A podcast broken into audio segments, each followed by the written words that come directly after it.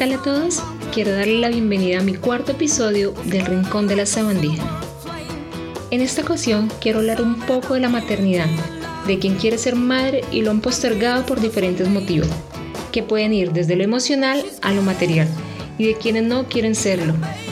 Puede que más de algunos les haga ruido los diversos motivos por los que descarto la maternidad, que van desde la pérdida de tiempo que involucra, priorizar la realización profesional, personal, económico antes de optar por este camino, el cual es para toda la vida. Cada uno tendrá sus motivos y justificaciones, y en esta parte me ubico un poco, y es que nada de malo está en pensar que todavía no es el momento, y puede que me pregunten, entonces, ¿cuándo es el momento? Y es que realmente no lo sé, y pienso que nadie tiene esa respuesta. Eso se debería sentir, creo yo. Y es que este tipo de decisiones tienen que ser a conciencia, basadas principalmente por amor. Pero cuando no se siente ese amor de madre o no se ha despertado ese instinto de maternidad, no tiene nada de malo seguir adelante haciendo tu propia vida. Pero quiero detenerme un poco aquí. Puede que en muchos casos hay quienes se convirtieron en madres por amor, otras porque simplemente no tuvieron otra opción. Y en el peor de los casos están las que lo hacen por interés. Curiosamente, en estas tres situaciones está siempre la presión ejercida por la sociedad.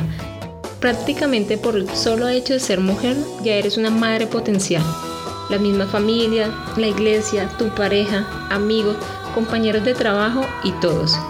Ese tipo de comentario agudo y siempre molesto en donde te dicen, oye, ¿y para cuándo los niños? O el, se te está pasando el tiempo. Pues no, quiero decirles que no es así. Y es que no pueden pensar que alguna no deseamos o no hemos pensado en ese tema, pero la sociedad actual, y me refiero al mundo como está hoy en día, no te ofrece ninguna garantía de estabilidad emocional y económica futura para optar a traer una persona al mundo. Pero siempre hay que ver el dibujo completo para poder aproximarse a la realidad. Como mencioné antes, hay quienes quieren serlo y no lo pueden, otras pueden y no quieren, y las que les tocó. Más allá de eso, creo que todas sienten o sintieron el mismo miedo. No ser madre no te hace peor persona, ser madre tal vez te haga mejor persona, y creo que debe ser una sensación hermosa, no lo discuto. Por lo mismo es una decisión que no se debe tomar a la ligera como decidir qué tipo de ropa te vas a poner para ir a trabajar. También están las que dicen, yo tengo dos hijitos de cuatro patas, y es gracioso, porque tal vez están reemplazando ese sentimiento de madre hacia otro ser vivo que por supuesto conlleva la responsabilidad en su cuidado. Pero pienso, no hay comparación. Y no es que esté juzgando a las que tienen dos hijitos de cuatro patas, para nada. Yo también me siento madre de uno de ellos. Por ahí escuché una vez en televisión que se decía que nuestra generación, los que estamos en la treintena, cambiamos los hijos por mascotas y las mascotas por plantas. Me dio que pensar, pero eso ya es otro tema. Siento que es tan normal no querer serlo, y en especial cuando ves a diario tantos casos de niños abandonados o maltratados que han caído en la delincuencia porque no tienen más opciones, y todo por esa presión de la sociedad que nos obliga a cumplir con el rol de ser padres. Pero ser padre no debe ser un rol, debe ser más que eso. Realmente creo que ser madre debe ser una elección y en ningún caso una obligación.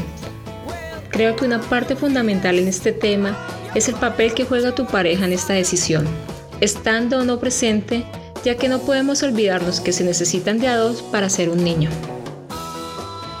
Si están en la misma sintonía, todo funciona mejor, pero si no, va a ser siempre tema de discusión. Si nos ponemos a pensar a la final, siempre la más complicada va a ser la mujer, ya que es ella la que le pone corazón, cuerpo y alma en el proceso. Y es que realmente tener un hijo o una hija no es tan fácil como lo hacen ver algunos. Es un cambio radical de vida, de actitud, de todo. Dejas de vivir por ti y para ti y pasas a hacerlo por el otro y esto implica esfuerzo y económicamente se tiene que estar preparado. Me imagino que nadie quiere que su hijo viva con lo justo. Y puede que muchos tengan fe y piensen que el pan viene debajo del brazo. Y puede ser, pero las cosas no llegan por sí solas. Hay que lucharlas día a día. A veces le es tan fácil a la gente criticar, exigir y meterse en tu vida y muchas veces no tienen ni el control de sus propias vidas. Es preferible aconsejar y acompañar que opinar de lo que no se sabe y dejar toda la voluntad de cada persona. Todo tiene su momento y cada uno debe encontrarlo.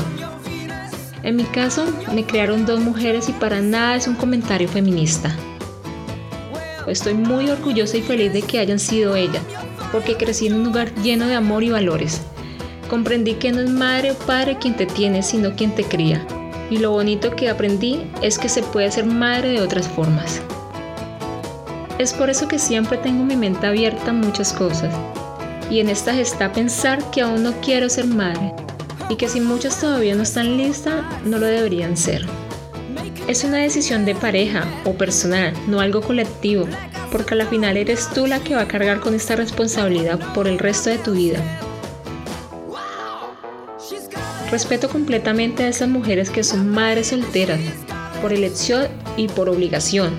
Día a día salen adelante con sus hijos, enseñándoles valores y esfuerzo, y creo que eso con el tiempo se ve reflejado en ellos. Y no tiene que ver qué tan educado eres, sino qué tan comprometido y abnegado eres por ese niño. Creo y pienso que esa es la mayor lección de todas. Es por eso por lo que seguiré pensando que ser madre no debería ser una decisión a la ligera. Y esto es sin criticar o quitar mérito a las que sí lo quieren sin mayor reflexión. Tal vez algunas lo sienten desde siempre, a otras nos toma más tiempo. Creo que cuando se actúa bien y hace las cosas con amor, lo demás se vuelve menos pesado. Mis felicitaciones a las que eligieron ser madre y mis felicitaciones a las que no. Ser madre hoy en día no debe ser visto como una carga o una exigencia social. Debe ser un sentimiento desinteresado por encaminarse en algo que nos aterra, pero que a la final, no importa la decisión que tomemos, debemos sentirnos completos por lo que somos ahora. Gracias a todos por acompañarme, yo soy Katherine y nos vemos en un próximo episodio del Rincón de la Sabandija.